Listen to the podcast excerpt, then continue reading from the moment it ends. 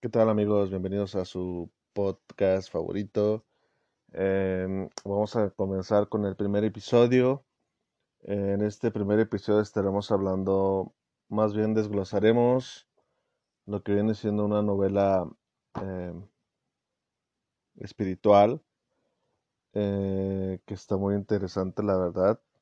Se me hace una novela muy profunda. eh, que, pues nada, te hace reflexionar, te hace reflexionar sobre lo que eh, nos puede acontecer, sobre lo que nos puede pasar y más que nada sobre lo que podemos esperar. Eh, esta novela se llama Un Camino Inesperado y es escrita por Rafael Manuel Tobar. Eh, vamos a darle introducción. Em, más o menos comienza así. Después de recibir un balazo durante un asalto y de una biopsia para descubrir si tenía cáncer, Tomás comienza a pensar en la existencia de Dios. Él, escéptico, siempre se ha dejado llevar por la razón, en cuyo interior no cabe la divinidad ni las experiencias religiosas profundas. Aquellos acontecimientos y una pregunta de su primo detonarán su reflexión y abrirán un camino espiritual en el que Tomás comenzará un viaje hacia la experiencia de Dios en su vida. En ese andar conocerá a la hermana Agnes, quien será una guía fundamental en ese tortuoso viaje interno, lleno de contradicciones, dudas, observaciones, reflexión, miedo y amor. Como les decía hace un momento, es una novela mística que nos muestra de una manera ligera y sencilla los caminos para entender y comunicarnos con Dios. Una excelente guía tanto para personas desorientadas respecto a su relación con Él, con, él, eh, con Dios, como para quienes están experimentándola. Eh, vamos a ir desglosando y desmenuzando esta novela por capítulos. Eh, el primer capítulo se llama La experiencia inicial. La experiencia inicial. Abrí los ojos. La luz del sol acentuaba la luminosidad de las paredes blancas, el olor a medicinas y el catéter que colgaba junto a mi cabeza me ayudó a recordar. La cabeza me pesaba, sentí un pinchazo en el costado. Por ahí entró la bala, me dije. Todo sucedió en, en 45 segundos. Eh, era alto, con la panza de cerveza. Me apuntó con su calibre 22 y me dijo que le diera la llave del carro. Yo estaba ya parado en la puerta y como había oído, la arrojé lejos. Él se fue a recogerla mientras el otro maleante, un poquito más bajito, agarraba a mi novia por un brazo. No podía escaparme. Pero yo tenía el control remoto del carro, así que apreté el botón y la alarma comenzó a sonar. El más corpulento pidió al otro que nos metiera en el carro. Una vez dentro, mi novia bajó el seguro de las puertas y yo encendí el motor con la llave de repuesto. El maleante llegó a mi ventana y me apuntó con la pistola. ¡Bájate! Yo aceleré y él disparó. Me ha dado, dije a mi novia aunque solo había sentido un leve toque en el costado. Llegamos a casa de mis papás, me vieron, tenía sangre, comencé a marearme, poco a poco tenía perforado el pulmón, me senté mientras la cabeza daba pausados bandazos. Escuché la voz de mi abuela que decía, Dios lo cuide. Siempre me han parecido exageradas ese tipo de frases que dan tanto protagonismo a Dios y anulan la libertad del ser humano. Escuchando esas palabras, perdí la conciencia. Pasados unos días, salí del hospital con mi primo que fue a recogerme en su carro. Ahora que has estado a unos pasos de la muerte, ¿sabes lo que Dios quiere de ti? Su pregunta me resbaló. Tampoco me alarmó. Incluso me pareció normal en él, ya que cambió de ateo a creyente durante un viaje a la sierra. Tenía que visitar un poblado perdido por asuntos de trabajo, y cuando se detuvo y apagó los faros del carro, para distinguir alguna luz que le señalara algún lugar habitado para pasar la noche. Solo vio infinitas estrellas en la bóveda del cielo. Admirado, diminuto bajo el universo iluminado, ante la imposibilidad de contar tantos puntos brillantes, se vio zambullido en una experiencia que le dio la fe religiosa. No sé, Mateo, le dije con sinceridad. Bueno, dime al menos cómo es Dios para ti. Una experiencia como la reciente te habrá aclarado al menos ¿No es así? Le dije que me resultaba oscura esa cuestión. Dios no formaba parte de mi vida. Y aunque mucha gente cree que te haces más religioso cuando tienes un accidente grave, en mí no funcionó. ¿Acaso bajó él a cerrar la puerta del carro para que mi novia y yo escapáramos o desvió del corazón la bala que me hirió? Mi primo frunció el entrecejo extrañado por mi vacío, pero también le pareció normal mi reacción. Sabiéndome lejano de la iglesia, me vi entonces ante un dato curioso. Los creyentes se extrañan de que los ateos puedan mirar a su alrededor sin tener en cuenta a Dios. Mientras un escéptico se admira de que aún existan personas con fe. Si la cercanía de la muerte no te ha facilitado un acercamiento a Dios, ¿qué podrá producirlo? De todos modos, le dije, me parece, me parece interesante la pregunta que me has hecho sobre cómo es Dios. ¿Por qué? Me detuve un momento con los ojos entrecerrados, porque he escuchado muchas ideas sobre cómo es, desde, desde las más descabelladas hasta las más caprichosas.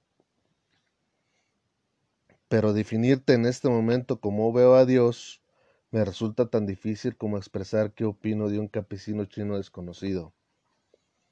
Mi comentario era abierto al familiar en quien tenía plena confianza.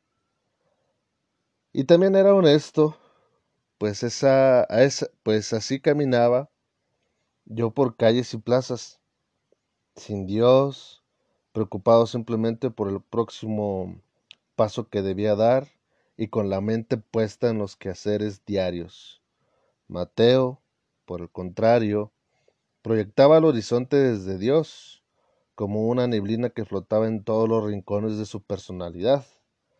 Reflexioné que, desde luego, las gentes con fe son muchas más que las ateas aunque todas respiramos el mismo aire y comemos los mismos frijoles, componiendo una suma de personas cuya diferencia está en lo que guarda el corazón de cada uno, pero ¿por qué hay ateos y hay creyentes?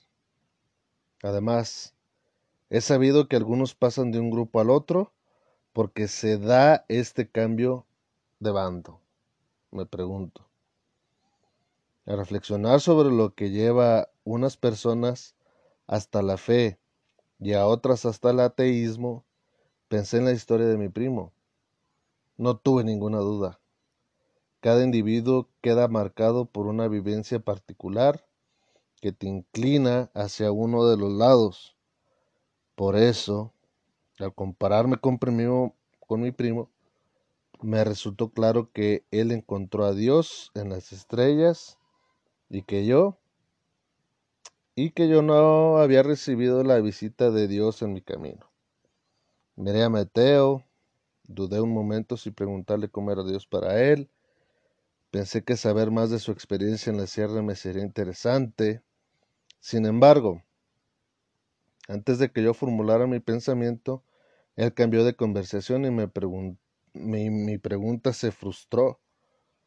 Aunque cosas de la vida, ese interrogante reapareció tiempo después con un eco diferente entre los papeles de un testimonio.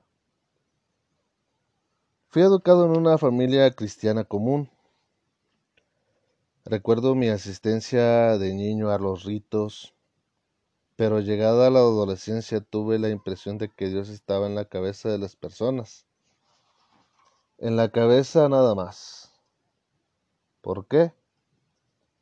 En la vida diaria, donde el violador abusa de una joven, destruyendo su vida para siempre, donde el médico opera un tumor con éxito y donde el alcohólico infecta y destreza su hogar, ese Dios puede seguir en la cabeza de las personas, pero se desintegra en este mundo.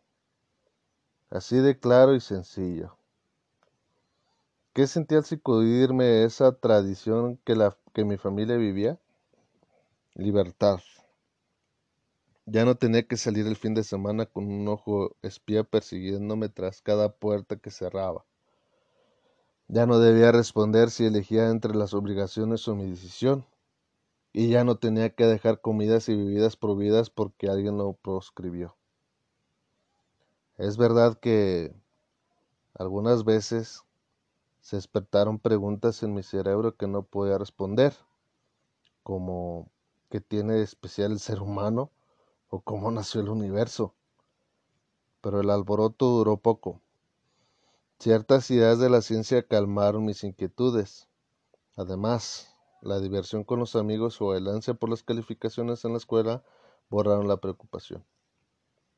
Otro pensamiento me hizo ponerme en guardia acerca de la facilidad con la que la gente cree en Dios. ¿Cómo les va si, si, si se equivocan?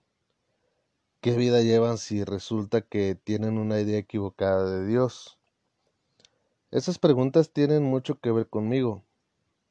Si yo aceptaba que Dios existía, ¿significaba la llegada a una conclusión cierta o podía equivocarme?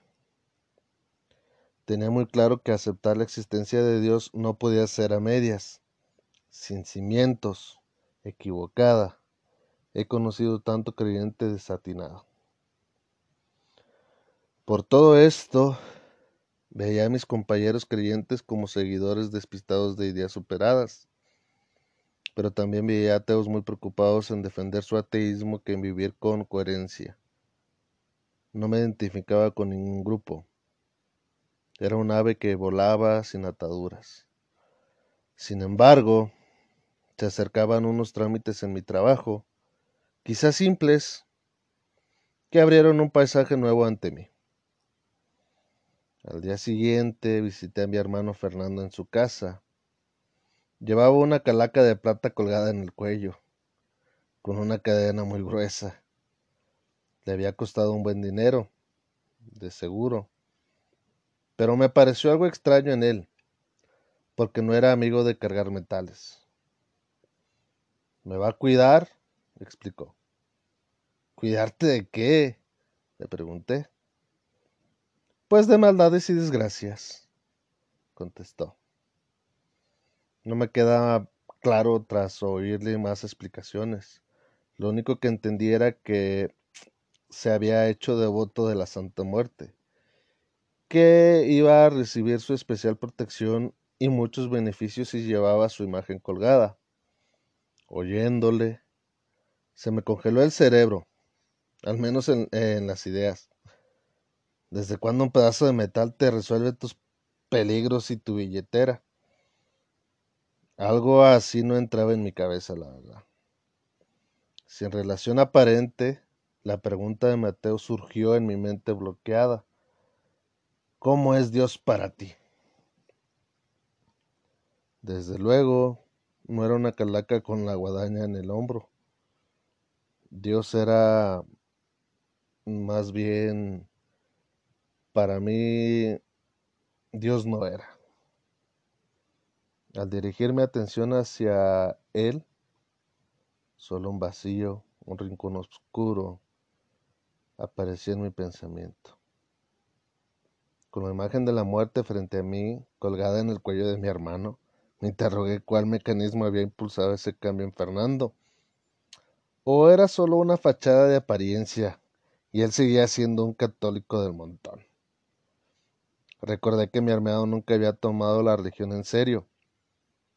Al continuar la conversación descubrí, con la mirada perpleja, que tenía un altar de la Santa Muerte en, lugar principal de la sala que había comprado varios libros sobre el tema y que daba explicaciones convencidas sobre su nueva devoción.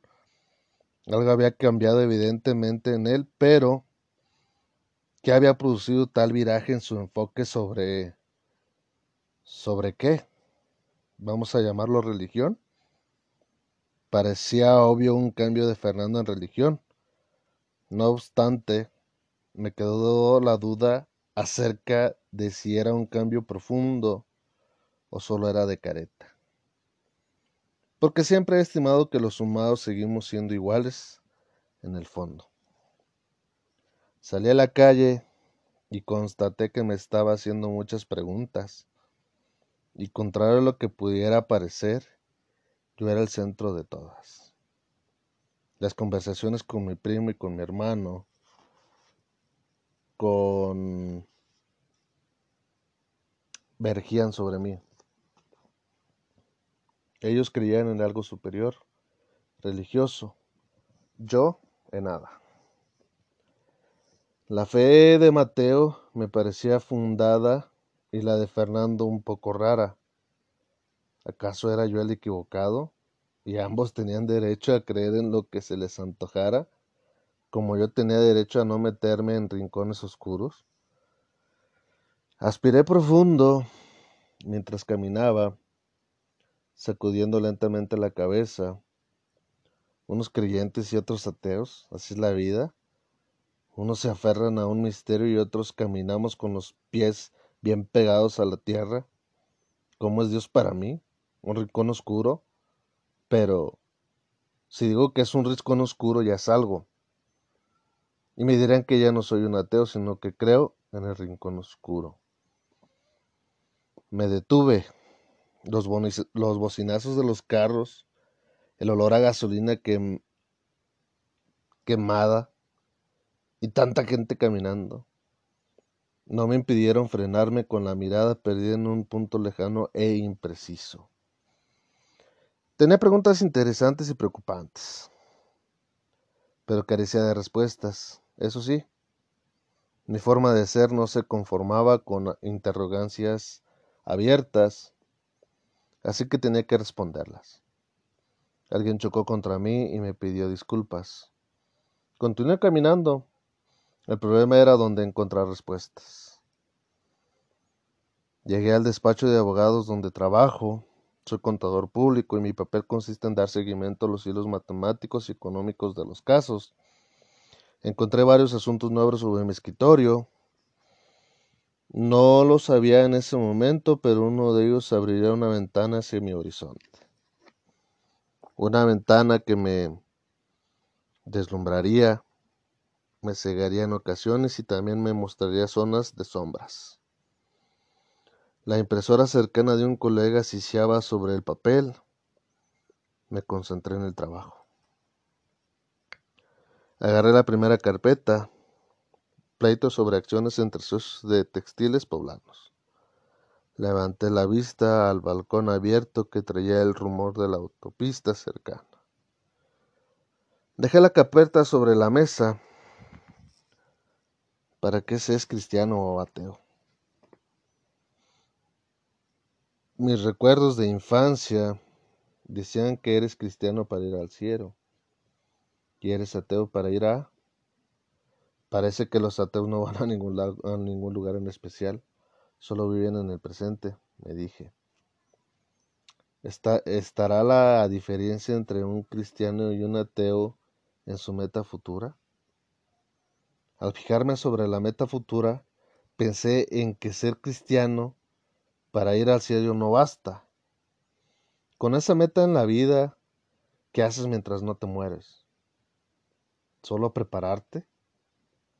Me parece una tarea muy pobre, porque es poner la meta de la vida fuera de ella, como si la programara según la vivan los marcianos. Así no resuelves cuánto aparece en las innumerables curvas de tu historia. En el hondo manantial de mi persona, observé más bien el deseo de lograr algún objetivo que no consiguieran otros, como un premio Nobel, pero no la entrada al cielo cuando me muriera. El día que se me pare la sangre en las venas y llegue a otro mundo, me plantearé cómo vivir en él. Hoy, bastante tengo como vivir dignamente entre el rock y el humo de, esta de este planeta. Tomé mecánicamente la carpeta de los textiles poblanos, pero no le puse mucha atención. Seguí con la mente volando por paisajes lejanos. Mi primo Mateo dice que soy un hombre muy seguro de mí mismo. En parte, es cierto, pero solo en parte. También piso losas resbaladizas. Se me vino nuevamente a la cuestión de si convenía aceptar la existencia de Dios y me nacieron diferentes reacciones. La primera fue observar que había vivido muy tranquilo sin Dios en los últimos años. La segunda era la certeza de que no viviría mejor aceptándolo. Pero en el fondo tenía temor de equivocarme si admitía su existencia. ¿Hacia qué lado debo inclinarme? me planteé. Pero hubo otra reacción. Sentí también cierta presión exterior como que alguien me empujara a creer en Dios. En consecuencia, se me activaron ciertos mecanismos de autodefensa, percibí que podía ser engañado si aceptaba su existencia, aunque eso mismo diría de mí cualquier cristiano si aceptaba, por ejemplo, el budismo. ¿Cómo vas a creer en Dejé la primera carpeta y vi el título de la segunda. Testamento a favor de... Dejé el testamento sobre la mesa. Me vino a la memoria una amiga de mi abuela, apegada al templo. Asistía a todos los ritos, pero... Ah, qué floja era y cómo criticaba. No era buena para el trabajo, pero sí para airar cuánto paño sucio conocía.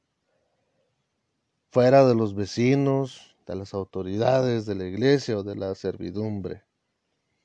Parecía un programa de telebasura, donde los participantes gozan metiendo la nariz en las cloacas ajenas. Sin pretenderlo, recordando a tan farisaica mujer, apareció la imagen de primo Mateo luchón y respetuoso. Me vio observando la diferencia que se da entre los creyentes. Los hay nefastos y los hay admirables, admití.